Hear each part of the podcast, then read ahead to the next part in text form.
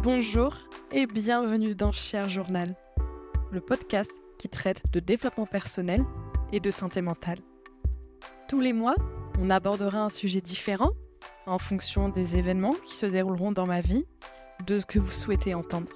Je vous laisse tout de suite avec la suite de l'épisode.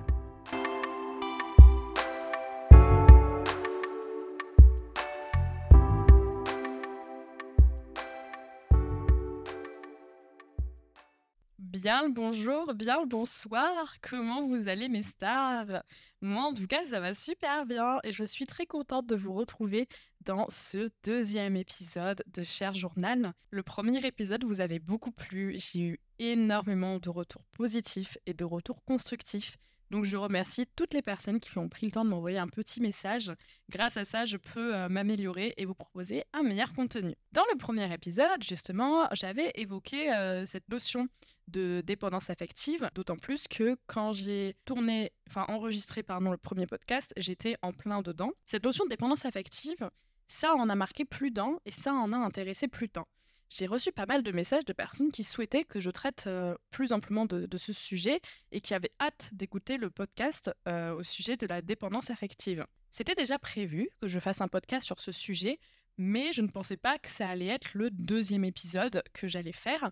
Mais comme c'est encore frais et encore récent, je trouve que c'est très intéressant que j'en parle maintenant. J'en avais déjà parlé rapidement en story, mais pour cet épisode-là, j'ai décidé de euh, ne pas faire de script, comme j'ai pu faire pour le premier podcast, mais plus de me faire un plan avec les axes que je souhaite traiter, pour la simple et bonne raison que je trouve ça super cool pour un sujet comme ça, que euh, ce soit spontané, comme si voilà, on était... Euh, en tête à tête, des amis, euh, à une terrasse avec un petit café et qu'on discutait de ce sujet-là. D'autant plus que je trouve que c'est important de parler de la dépendance affective parce que je me suis rendu compte que, bah, en fait, c'est un peu un tabou.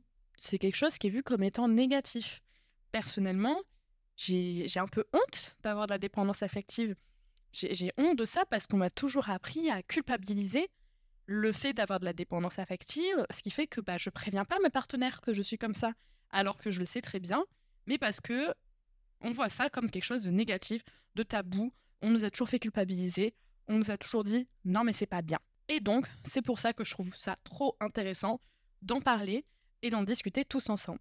Je tiens à préciser avant de, commencer euh, vraiment le podcast que euh, ce que je vais dire c'est uniquement mon point de vue et ça dépend uniquement de mes expériences personnelles je vais expliquer comment je vois la chose et comment je vis la chose, mais ça peut très bien ne pas être euh, représentatif d'une autre personne qui a de la dépendance affective, parce que c'est vraiment mon histoire personnelle et mon cas personnel. J'aimerais commencer par une définition de la dépendance affective. Je vais d'abord vous dire une définition que j'ai trouvée sur Internet, puis ma définition à moi.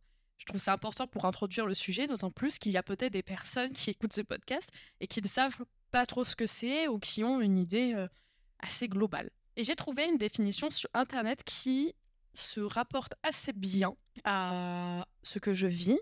Et je me suis identifiée dans cette euh, définition. La définition est la suivante. Lorsque, chez un individu, l'amour et l'estime de soi dépendent de facteurs extérieurs, on parle de dépendance affective. Ce trouble désigne l'incapacité psychologique d'une personne à vivre sans l'approbation ou le jugement positif de l'autre. Cette définition, elle m'a, elle m'a marqué. Et ce qui m'a le plus marqué dedans, c'est vivre sans l'approbation ou le jugement positif de l'autre. Ça, c'est hyper important pour moi, mais on en reparlera un peu plus tard parce que je vais d'abord vous donner la définition que moi j'ai de la dépendance affective.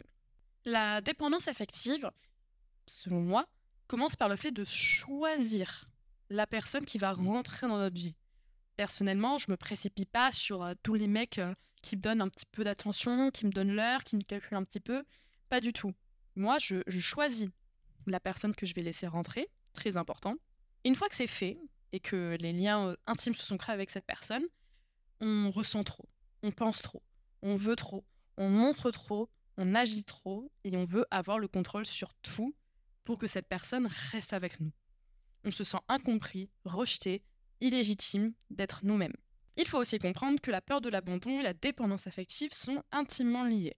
On a peur de perdre la personne qui nous accorde de l'importance, donc on va tout faire pour être la version parfaite, entre guillemets, que l'autre aimerait avoir.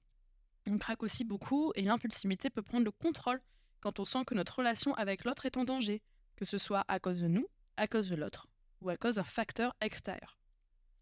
Ce que j'ai vraiment voulu retranscrire dans cette définition, c'est le fait que notre être, donc nous, devient juste trop, mais vraiment trop, dans le sens où, euh, ouais, comme tu veux tout le temps être, euh, être validé par l'autre, comme tu veux tout le temps que l'autre soit là avec toi, comme tu veux pas que l'autre te quitte, comme, euh, comme tu te rabaisses comme une merde parce que tu as la petite voix dans ta tête qui te met dans une position de victime en permanence, ben, en fait, on, va avoir des comportements vraiment parfois d'impulsivité quand on a l'impression de perdre le contrôle de la situation. Parce qu'un dépendant affectif, la réalité, c'est qu'il veut avoir le contrôle sur tout. Il veut aussi avoir le contrôle sur son partenaire, par peur que ce dernier euh, parte en fait du jour au lendemain et quitte cette personne pour, euh, pour quelqu'un de mieux. Et un dépendant affectif, là, c'est dans mon cas, moi. Je ne sais pas si c'est pareil pour les autres. Mais moi, c'est pas à une personne euh, à laquelle je vais m'attacher au début, du moins. On va donner un prénom fictif, Paul. Admettons, je vais pas m'attacher à, à, Paul, mais je vais m'attacher aux promesses que Paul représente, c'est-à-dire les promesses que de faire une activité avec quelqu'un, de sortir avec quelqu'un, de construire quelque chose avec quelqu'un, d'être heureuse et épanouie avec quelqu'un, etc. Donc en gros, vraiment, dépendance affective égale, tu deviens trop et la plupart du temps, tu as des personnes en face de toi qui te comprennent pas et du coup, tu te sens incompris et du coup, tu te mets dans le mal, mais tu as envie de garder l'autre, donc tu vas tout faire pour garder l'autre. Globalement, voilà. Mais maintenant, on va se demander euh, d'où ça vient? Parce que l'autre jour, je suis tombée sur un TikTok qui m'a euh, pas mal euh, fait réfléchir. Personne qui disait que euh, la dépendance affective, ça vient du fait d'avoir un père, une mère ou des parents qui ont été absents quand on était, quand on était petit. Et ça m'a vraiment interpellée parce que je me suis dit, mais moi, je me reconnais pas là-dedans parce que, bah, en fait, moi, j'ai eu de la chance et j'ai toujours la chance d'avoir en fait des parents qui sont là pour moi qui ont toujours été là pour moi et, qui m'ont fait passer euh, avant tout. Et j'ai beaucoup, beaucoup de chance. Euh, je les remercie au quotidien et je touche du poids pour que ça reste comme ça. Donc, je me suis pas reconnue là-dedans et j'ai réfléchi. Et en fait, euh, bien sûr, ce que je vais dire, c'est uniquement moi, ma réflexion. C'est pas du tout un psy qui m'a dit que ça venait de là ou quoi que ce soit. Hein. Je tiens à préciser, c'est juste en fouillant dans mon être, on va dire. J'ai l'impression que ma dépendance affective, elle vient de mon enfance, mais surtout de ma scolarité il faut savoir, il faut sacher, j'en parlerai peut-être dans un podcast d'ailleurs sur, euh, sur ce sujet-là, que euh, ma scolarité depuis mon plus jeune âge a été un enfer. Quand je dis à mon plus jeune âge, c'est euh, depuis la petite section. je suis une personne qui se fait bully, qui se fait harceler verbalement, physiquement. Je me suis déjà fait pousser. Je me souviendrai toujours d'une scène qui m'a marquée d'ailleurs. J'étais vraiment enfant, hein. j'étais, c'était avant le CP. Je me souviens, j'allais prendre ma douche et je regardais mes jambes qui étaient remplies de bleu parce qu'on me poussait. Et vraiment, il y a un moment j'ai cette réflexion de mais est-ce que les bleus ça part? Parce que sinon, là, je suis dans la merde, j'ai d'avoir toute ma vie. Tellement que ça faisait des, semaines et des mois que j'en avais. Bref, je me suis toujours fait bully, toujours harcelée. J'ai toujours eu très peu d'amis. Euh, et j'ai passé du CP jusqu'au confinement, jusqu'en terminale, dans le même établissement scolaire. Quand tu commences dans un établissement scolaire à te faire bully euh, dès ta première année, et que tu restes toute ta scolarité là-bas, tu as très peu de chances euh, d'évoluer, on va pas se mentir. Et donc, j'ai toujours eu beaucoup de mal à m'intégrer socialement. Euh, je me suis toujours euh, sentie différente. À partir du collège, il y a des rumeurs sur moi qui sont sorties. Donc, tu as en plus de ça le regard des gens, les moqueries que, que tu entends parce que les gens font exprès que tu entends quand ils se moquent de toi. Et j'avais vraiment envie de me flinguer pendant toutes ces années-là. Et il y avait aussi cette notion de pourquoi personne ne m'aime. Moi, je comprenais pas pourquoi j'étais exclue comme ça, pourquoi j'étais rejetée, pourquoi je, je, voyais des gens euh, se mettre en couple, des gens être heureux entre amis, faire des activités et tout. Et moi, j'étais en mode, mais pourquoi, pourquoi j'ai pas ça? Pourquoi personne m'aime? Donc, j'ai passé des années horribles à foncièrement me dire, ok, je suis une sombre merde qui ne mérite pas d'exister parce que personne me calcule, donc ça doit y avoir un souci chez moi. Et en fait, il y a eu un déclic qui a marqué ma vie. C'est ma première relation avec un garçon. Première fois que j'étais en couple. Je me souviens, c'était l'été de la troisième à la seconde. Et en fait, il faut savoir que c'était un mec qui n'était pas euh, dans mon lycée, donc il ne savait pas que j'étais une grosse cassos, comme on dit. Et euh, lui, dans son lycée, qui était à peu près une heure de route de chez moi, c'était un tale populaire. Populaire max. Tu vois, le truc, genre un peu dans les, dans les films américains et tout, genre euh, le bad boy, brun aux yeux bleus, que toutes les meufs veulent, que toutes les meufs s'arrachent et tout. tous les jours, il recevait des DM de meufs, il est invité à toutes les soirées et tout. Enfin bref, voilà. Et moi, j'étais là en mode Salut, je suis une petite cassos. Donc, il s'est passé deux trucs dans ma tête. Premier truc, oh waouh, quelqu'un peut, m'aimer. Oh waouh, quelqu'un veut faire des activités avec moi. Oh waouh, quelqu'un veut sortir avec moi. Mais c'est magnifique, c'est incroyable. Qu'est-ce que c'est que ça? L'amour, j'adore, j'achète, j'en veux tous les jours. Vraiment, ça a changé ma life dans le sens où bah, j'étais heureuse et j'avais plus envie de me flinguer en fait quand je me suis mise en couple avec ce mec-là. Mais il s'est passé un deuxième truc dans ma tête qui était de mais je le mérite pas parce que en fait on m'a appris depuis ma plus tendre enfance que euh, personne ne m'aime, que je suis une sombre merde, que je suis chelou, que je suis moche, que je suis grosse, que je suis inintéressante. Euh, le mec là, c'est un tal populaire, hyper beau gosse, abdos sportif et tout. En fait, ce mec là, je le mérite pas. Et ça, les amis, ça, très important. Aucune confiance en moi très important. Et en fait, je pense que ce mélange de mon Dieu, je le mérite pas, mais mon Dieu, l'amour est tellement intéressant et tellement incroyable, ce mélange de ces deux trucs, pour moi, ça a vraiment été le, marqueur de ma dépendance affective dans le sens où j'ai l'impression d'être en permanence illégitime de sortir avec telle ou telle personne, mais à la fois, je suis addict à, l'amour parce que bah, c'est incroyable de se sentir aimé. C'est incroyable d'avoir de l'affection, d'avoir des câlins, d'avoir tout ça. J'ai manqué de ça pendant tellement d'années dans ma vie que dès qu'on peut me le donner, je suis en mode oui, oui, donne-moi ça, pas de souci. Donc, je pense vraiment que ma dépendance affective, elle vient de là. Et euh, vraiment, ce fait de ouais, je le mérite pas, ouais, il est trop bien pour moi, ça revient vraiment dans toutes mes relations et c'est vraiment la base de mes relations. En fait, c'est horrible, hein, mais vraiment, ce truc de euh, je mérite pas de la personne, ça revient vraiment tout le temps.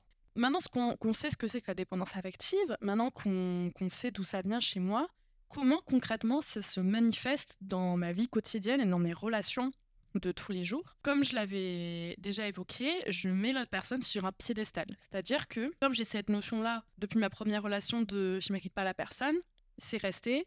Et à chaque fois, je mets l'autre sur un piédestal. En fait, moi, je me rabaisse en permanence. Parce que j'ai l'impression de pas mériter la personne. Parce que j'ai l'impression que, que, que, je mérite pas, que qu'il est plus beau que moi, qu'il est plus incroyable, et ceci et cela. J'ai tout le temps une voix dans ma tête qui, qui me traite vraiment de, de caca. J'ai l'impression de pas mériter l'autre. De ce fait-là, je m'excuse aussi en permanence, parce que comme j'ai l'impression de pas mériter l'autre et que l'autre est parfait et que moi je suis nulle, mais en fait, je vais m'excuser dès que je vais voir un petit changement d'attitude chez l'autre, un petit changement de comportement, une tonalité qui est pas la même, etc. Ou dès que j'ai l'impression de faire une erreur, la moindre petite erreur qui viendra de moi, ça pourrait être le déclencheur de la fin de tout. C'est très excessif, je sais. Je suis aussi prête à changer pour l'autre. Que ce soit au niveau de mon comportement, de mon poids, de mon style vestimentaire. Euh, si à un moment mon partenaire euh, me dit écoute, j'ai pas la manière dont tu t'habilles, moi j'être en mode point moi je le mérite pas, mais du coup pour pas le perdre, il faut que je change de vêtements. Voilà, euh, toujours dans l'extrême au final. J'ai toujours besoin d'avoir l'avis de l'autre, comme si j'étais pas capable de vivre par moi-même. Quand je suis seule dans ma vie, pompée up, euh, trop bien, pas de soucis et tout, j'ai ma best life girl power.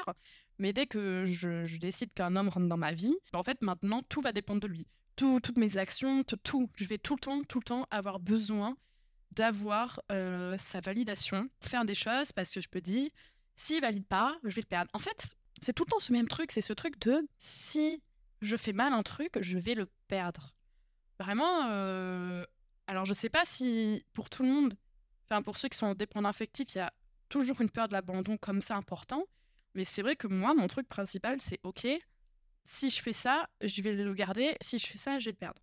De ce fait-là, j'ai aussi l'impression d'être remplaçable, hein, bien sûr. Pour moi, je, suis vraiment une sombre merde comparée aux autres meufs.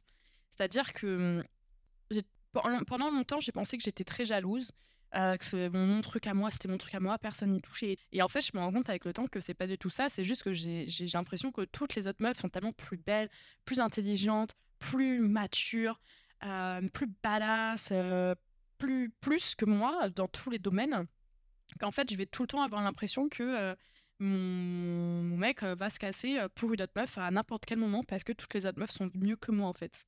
Donc il y a vraiment cette notion de je me rabaisse, mais à un point inimaginable, quoi. Et après, il y a aussi, ça se manifeste aussi par des choses physiques, dans le sens où j'ai besoin d'attention en permanence et j'ai tout le temps besoin de contact physique. Si l'autre est à côté de moi, eh ben, je vais forcément avoir besoin d'être collé à lui parce que s'il n'y a pas de contact physique, j'ai l'impression qu'il y a un truc qui va pas. Alors que, enfin, on s'en bat les couilles, mais genre, je vais tout le temps être collé à la personne, tout le temps lui tenir la main, lui tenir le bras, euh, parce que sinon, j'ai l'impression qu'il y a un souci. Et euh, ensuite, il y a un truc aussi qui est très marrant, enfin, marrant.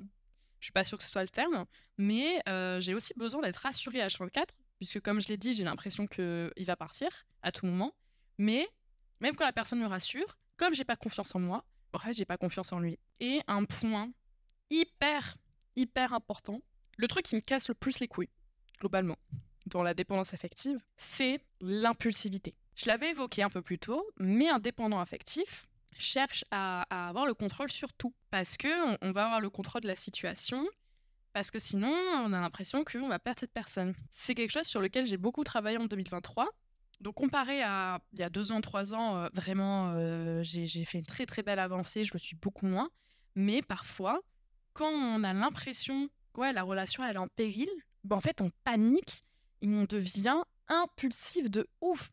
J'ai déjà eu des crises de pleurs, des crises d'angoisse, mais pour des trucs à la con, mais parce que j'avais l'impression que c'était la fin, alors que pour l'autre c'était le truc le plus bidon du monde. Donc t'as vraiment ce côté impulsif de... Euh, parfois j'ai l'impression que c'est pas moi quand je pète un câble, j'ai l'impression que c'est pas moi, que c'est genre c'est un alter ego qui prend ma place et je n'arrive pas à contrôler mes émotions. Et euh, ça, c'est un truc, je vais vraiment parler avec mon psy parce que c'est le truc qui me casse le plus les couilles, quoi. Ce côté impulsif chez moi, ce côté de pas réussir à, gérer ses émotions quand il y a un petit truc qui me fait paniquer, c'est compliqué. C'est compliqué. C'est compliqué pour moi, c'est aussi compliqué pour l'autre, hein, parce qu'il faut aussi prendre conscience qu'un dépendant affectif souffre foncièrement. Moi, en tout cas, dans mon cas, je souffre de ma dépendance affective, mais je peux aussi faire souffrir l'autre de par certains comportements qui n'ont aucun sens parfois, mais juste parce que je panique en fait. Il y a un dernier point de comment ça se manifeste chez moi, pas sûr que tout le monde ait ça, mais moi c'est que je ne sais pas dire non. Et du coup je vous laisse imaginer les bourbiers dans lesquels je me suis déjà retrouvée, mais je ne peux pas dire non parce que ça revient toujours à ce truc de si je contrarie la personne, j'ai l'impression qu'elle va partir. Et j'ai un exemple à la con qui me suis arrivé, euh, enfin qui m'est arrivé pardon il y a il y a quelques semaines et qui est l'exemple parfait. Je fréquentais quelqu'un, bon, on a arrêté de se fréquenter. Cette personne m'a proposé qu'on se voit et tout. Et j'ai eu une petite phase d'euphorie de euh, oui, let's go. Non pas que j'étais encore attachée à cette personne, non pas que j'étais encore attachée à ce que cette personne représente, mais c'est parce que j'étais en mode ok, c'est un moyen d'avoir de l'attention ce soir, pourquoi pas? D'avoir de l'affection, tout ça, toujours ce même truc. J'ai dit oui, par phase d'euphorie, et dix minutes après, dans ma tête, j'étais en mode bah, en fait, non, je veux pas. Sauf que je, n'arrivais pas à envoyer un message à cette personne pour lui dire non, je n'ai plus envie.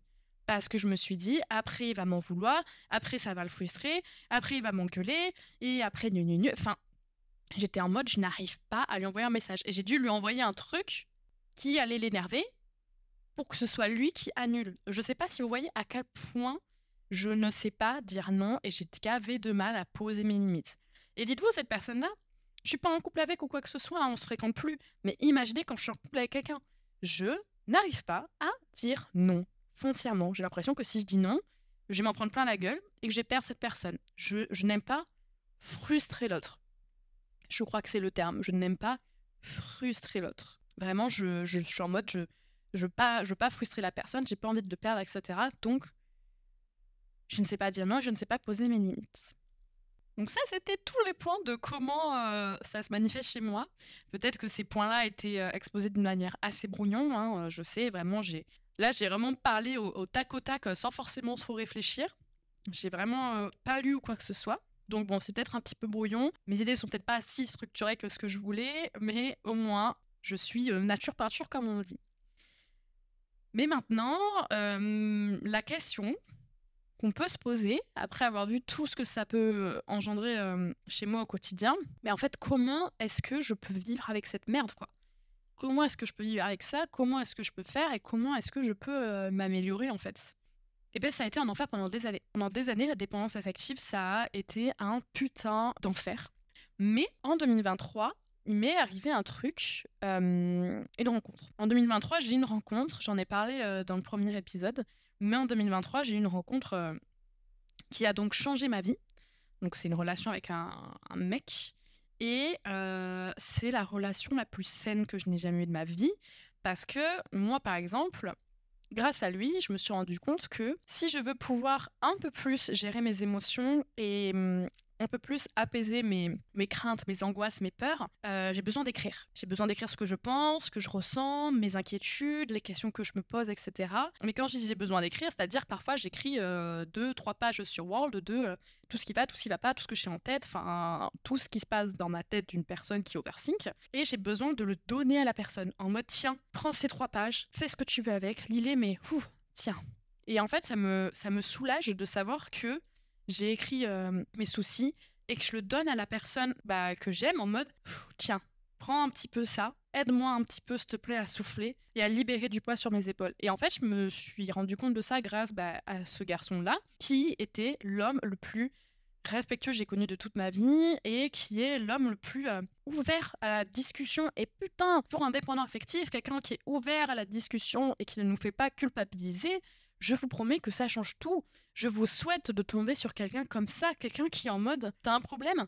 Ok, dis-moi ce que c'est. Une personne qui, qui est là en mode Je suis prêt à tout entendre. Envoie-moi des PDF de 10 pages s'il faut, je lirai tout. Genre, une personne comme ça, je vous jure que ça vous change la vie. En fait, la plupart de mes relations, c'était ce truc de Oh non, tu vas encore me casser les couilles avec tes soucis. Oh non, j'ai pas envie de me prendre la tête. Je suis pas d'humeur pour discuter de ça. Ouais, mais de toute façon, euh, tu te fais des films tout seul dans ta tête. Tu penses trop. Franchement, tu devrais arrêter de réfléchir. 90% de mes relations, ça a été ça. Comment tu veux vivre? Comment tu veux ne pas culpabiliser quand tu as des, gens en face de toi qui sont en mode euh, non flemme parce que c'est juste toi la personne chiante? C'est un enfer. Et là, j'ai découvert quelqu'un qui est juste en mode ok, pas de souci. Dis-moi tout. Je suis là pour toi. Je suis là pour prendre le temps d'écouter tes soucis. Et je vous jure que ça, ça change la vie. Et la communication, c'est trop important. Et depuis cette fameuse rencontre, bah en fait, maintenant, ça va un peu mieux dans le sens où j'arrive à poser mes limites et j'arrive à savoir quand il y a un souci. Par exemple, là où avant, on me disait, euh, ouais, de toute façon, euh, j'ai pas envie de parler de ça avec toi, c'est ta faute et tout. Là où avant, j'étais en mode, moi, moi, je suis juste une grosse merde, il a raison, je devrais moins penser, je devrais pas lui dire ça, etc., etc. Maintenant, derrière mon téléphone, je suis en mode oula, pas cool ça, pas gentil de dire ça, euh, pas cool. Donc, je sens qu'il commence à y avoir une évolution, et moi maintenant, je sais que dans ma vie, j'ai besoin de personnes qui sont ouvertes à la discussion et qui vont essayer avec moi de, régler des soucis, et, euh, et, ça change tout. Je suis en train de me rendre compte que j'ai beaucoup parlé, mais vraiment, euh, faut, juste trouver la bonne relation et la bonne personne qui nous fera prendre confiance en nous, qui arrivera à dire les bons mots et qui nous motivera pour aller mieux au quotidien. Et voilà. J'ai gavé parler, le podcast va être super long. Mais en même temps, je trouve que c'est un sujet qui est trop intéressant et qui est trop important. Parce que, comme je l'ai dit au début du podcast, j'ai l'impression qu'on nous a habitués à, culpabiliser, en fait, alors que, euh, que ça sert à rien et qu'il n'y a pas à se sentir mal pour ça. Franchement, je suis trop Franchement, ça m'a fait du bien de dire tout ça. Et ça me fait du bien aussi de me dire il y a des gens qui vont m'écouter, il y a des gens qui vont se reconnaître dans ce que je vais dire et, et des gens comme moi, quoi il y a des gens comme moi. Je suis pas la seule à être complètement euh, crazy. Pour tous les, braves soldats et les braves soldates qui sont restés euh, jusqu'à la fin de ce podcast, merci beaucoup de m'avoir euh, entendu parler aussi longtemps. J'espère que le fait que j'ai pas lu euh, le fait que ce soit spontané, c'était pas trop dérangeant. J'espère que j'ai pas fait trop de De toute façon, j'ai coupé en post-prod. On se retrouve dans un mois, aux alentours du 20, pour l'épisode 3. Et épisode 3, je si c'est en février, je serai allée chez le psy, j'aurai mon premier rendez-vous. Je pourrais vous raconter dans le podcast, ce serait marrant. Il sortira pareil euh, aux, alentours, euh, aux alentours du 20. Je ne sais pas encore de quoi je vais parler. On verra euh, ce qui se passera en un mois. Peut-être qu'il se passera quelque chose qui me donnera envie de faire sur un sujet en particulier. Et sur ce, je vous souhaite une bonne journée ou une bonne soirée, en fonction de l'heure à laquelle vous écoutez. Et euh, n'oubliez pas que vous êtes incroyables, vous êtes tous beaux, belles, je vous aime. Si jamais vous passez euh, par une petite période de down en ce moment, bah après la pluie vient le beau temps, donc vous inquiétez pas, ça ira mieux incessamment sous peu. Allez, bisous et je vous donne rendez-vous le mois prochain pour l'épisode 3.